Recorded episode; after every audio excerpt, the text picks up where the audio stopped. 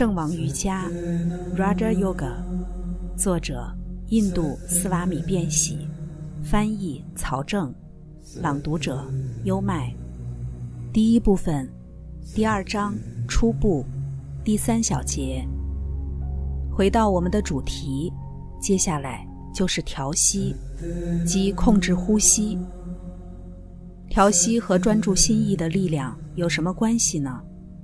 呼吸就像身体这个机器的飞轮一样，你会发现，在大机器里面，飞轮是最先发动的，并且飞轮的运动会朝着越来越精微的组织传递，直到大机器中最细微、最精微的组织也开始了运动为止。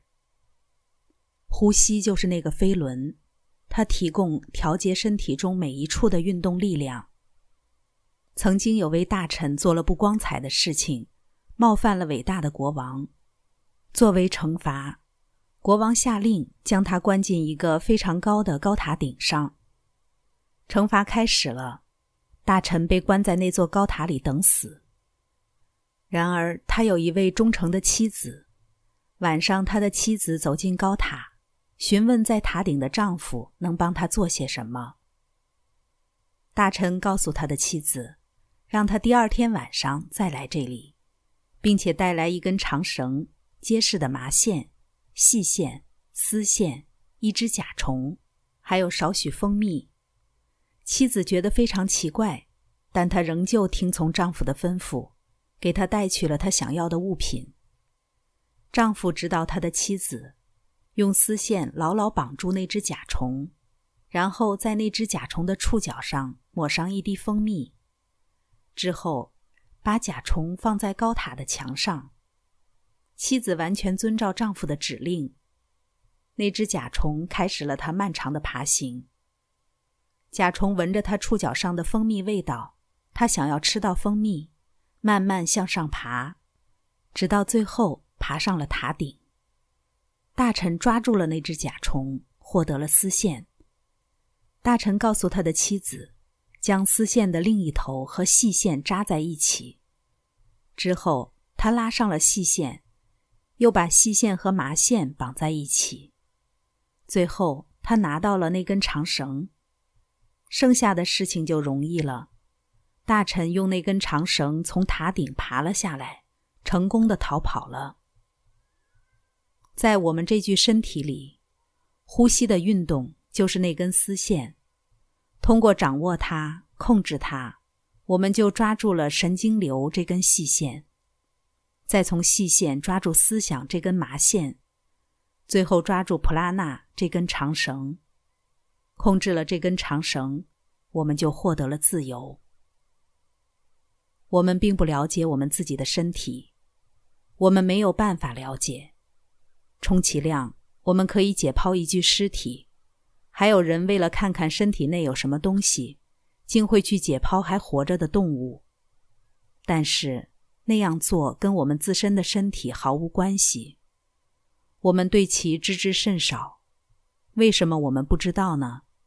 因为我们的注意力没有足够的分辨力去捕捉体内那些非常精微的运动。只有当我们的心意变得更精微，并且深入体内的时候。才有可能了解他们。为了获得更加精微的感知，我们必须从较为粗糙的感知开始。我们必须把握整个身体这架机器运行中的那个关键——普拉纳。普拉纳最明显的显现就是呼吸。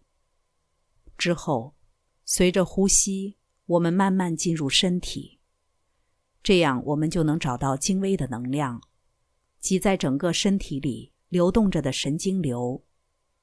一旦我们感知、学会感受神经流，我们就开始控制它们，控制身体。心意也是由这些不同的神经流运转起来的。所以，最后我们就能完美的控制身体和心意，并达成使其成为我们的仆人这样一种状态。知识就是力量。我们必须获得这种力量，所以我们一开始就必须要用调息来控制普拉纳。调息是一个大话题，我们会用几节课的时间仔细的讲解它。我们会一部分一部分的进行讲解。我们会渐渐明了每一项练习的原因。我们会发现驱使身体每项运动的是什么力量。我们会面对所有这些事情，但这需要持续的练习。通过练习，我们就能找到证据。即使我能给你证明，你自己也要去证明，直到你自己证实为止。一旦你开始感受到了那些神经流在你体内运转，怀疑就会消失。但这需要每天刻苦的练习，每天至少要练习两次。最好的时间是早上和晚上，在黑夜逝去、白天到来、白天逝去、黑夜到来的两个时刻，一种相对的平静的状态会跟着到来。清晨和傍晚是两个平静期，在那些时刻，身体有一种变得平静的倾向。我们要充分利用那样的自然条件，然后开始练习。练习之前不要进食，直到练习结束后要谨记这一规则。这样，纯粹的饥饿之力就会断绝你的懒惰。在印度，他们教育小孩练习之前绝不能进食，练习之后或崇拜之后才可以。过了一段时间，这就成了他们的自然习惯。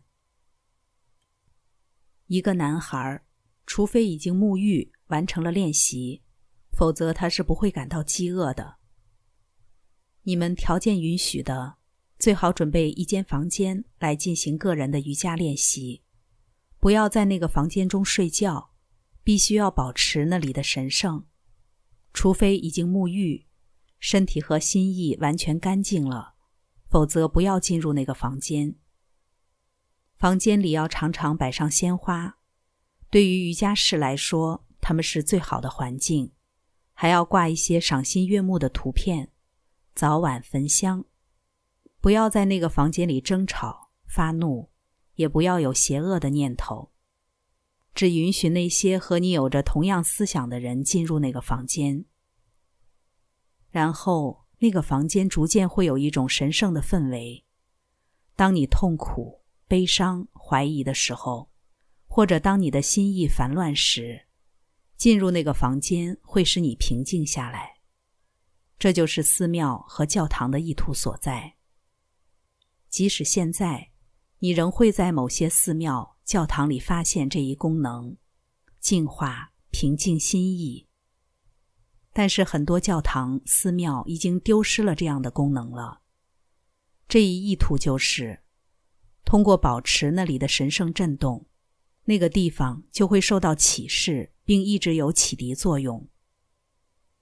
条件不允许的，可以在喜欢的地方练习瑜伽。坐下来，坐直。第一件要做的事就是，把神圣的思想之流传递给所有的创造物，在东南西北四个方向，内心重复：愿众生幸福，愿众生平安，愿众生喜乐。这样做的次数越多，你就越能感受到自己。最终你会发现，使得我们自身健康的最简单的方法，就是看到他人都健康；使得我们自身快乐的最简单的方法，就是看到他人都快乐。然后，祈祷不是为了金钱，不是为了健康，也不是为了天国，为了知识和光明而祈祷。祈祷是无私的。接下来要做的就是思考自己的身体，要看到它是强壮、健康的。身体是你拥有的最好工具。思考身体，把它看作如同是金刚石一样坚硬、强壮的存在。在这具身体的帮助下，你将跨越生命的海洋。弱者永远得不到自由。